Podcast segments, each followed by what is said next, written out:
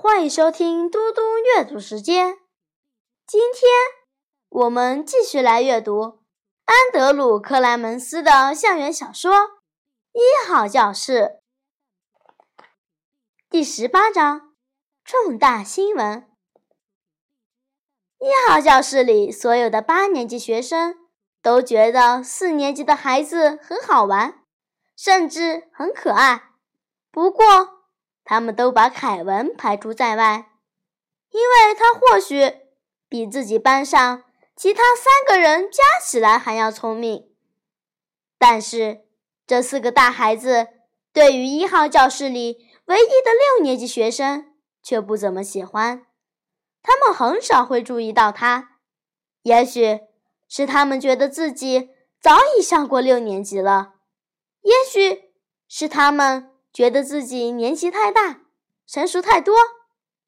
不管出于何种原因，八年级学生一般不会注意泰德，尤其是当他们四个人待在一起的时候，而他们总是待在一起。然而，当泰德偶然碰到单独的一个八年级学生时，情况倒不会很糟。在所有的八年级学生中，乔什是最乐意和六年级的泰德保持友好的。周三下午，泰德在夜市场买了一瓶根汁汽水，一根瘦吉姆香肠。当时乔什就排在他后面，买的也是一模一样的食物。然后，他们两人坐在商店前的长椅上，打开二十盎司汽水瓶的盖子。一个沉默的信号之后，两人开始大口猛灌，想看看谁能一口气喝得更多。乔什赢了，饱嗝打得太响了。街对面的格斯利夫人停下来，冲他直皱眉头。乔什说：“对了，你听说安德森农场有天夜里出事了吗？”泰德差点把根汁汽水从鼻子里喷出来。但仍试着保持平静，毕竟普拉兹福德是个非常小的镇子，很有可能亚普利尔和他家人的消息已经人尽皆知了。泰德点点头，对，听说了。乔什把瘦吉姆香肠的包装纸从尾端撕开，咬了大大的一口，然后凑近一些。我觉得那个女孩。可能被送去上教所。他好像以前也惹过麻烦。泰德瞪大眼睛：“真真的？”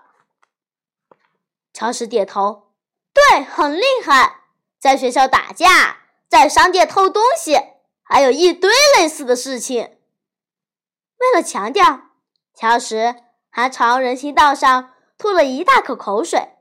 他摸摸下巴，接着说。我都是听我哥哥说的。你哥哥？泰德问。对，吉米，他在念高中，和你姐姐一个年级。顺便说一下，我觉得你姐姐人很好。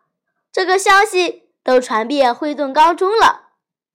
泰德摇摇头，消息来得太突然，他觉得自己的听力好像出了故障。他说：“但是到底……”生了什么呢？在安德森家，乔什又咬了一口香肠。他很喜欢看到泰德大吃一惊的样子。呃，好吧，好像是有五个惠顿高中的孩子跑出来玩，四处兜风。好像是先看了一场电影，之后他们开到农场车道，有人看见了车，叫了警察，他们全都被捉住了。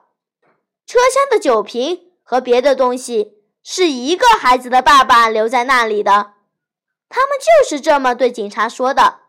是的，就这样，经典伎俩。泰德觉得刺激像是身处科幻电影场景之中的一样，所有的事物都变成了慢动作。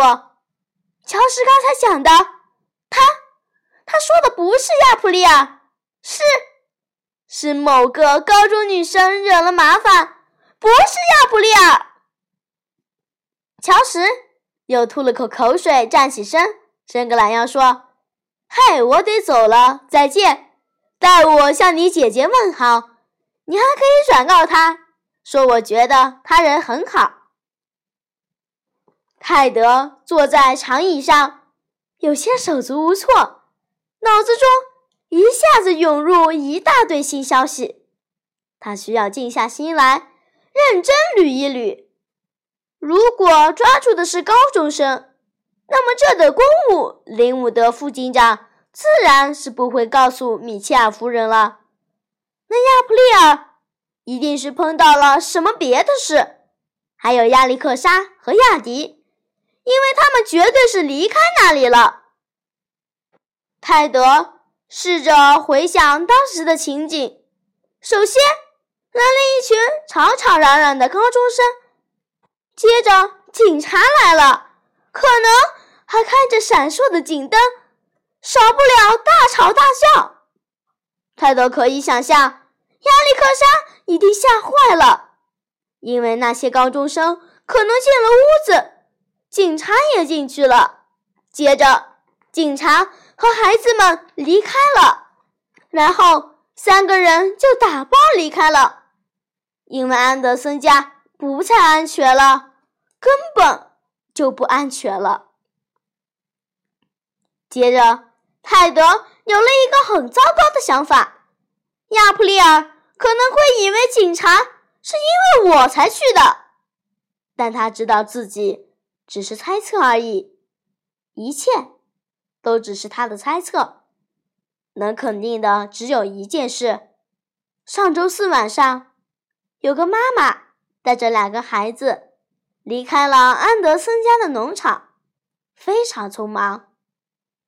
泰德把喝空的根汁汽水瓶投入垃圾箱，把寿吉姆香肠放进后口袋，接着跳上了自行车。亚普利尔、亚历克莎和亚迪现在可能在任何地方，但泰德知道自己该从哪查起，从何时查起，因此他带着新听到的消息，立刻离开市场，准备四处查找线索，重新开始。谢谢大家。我们下次再见。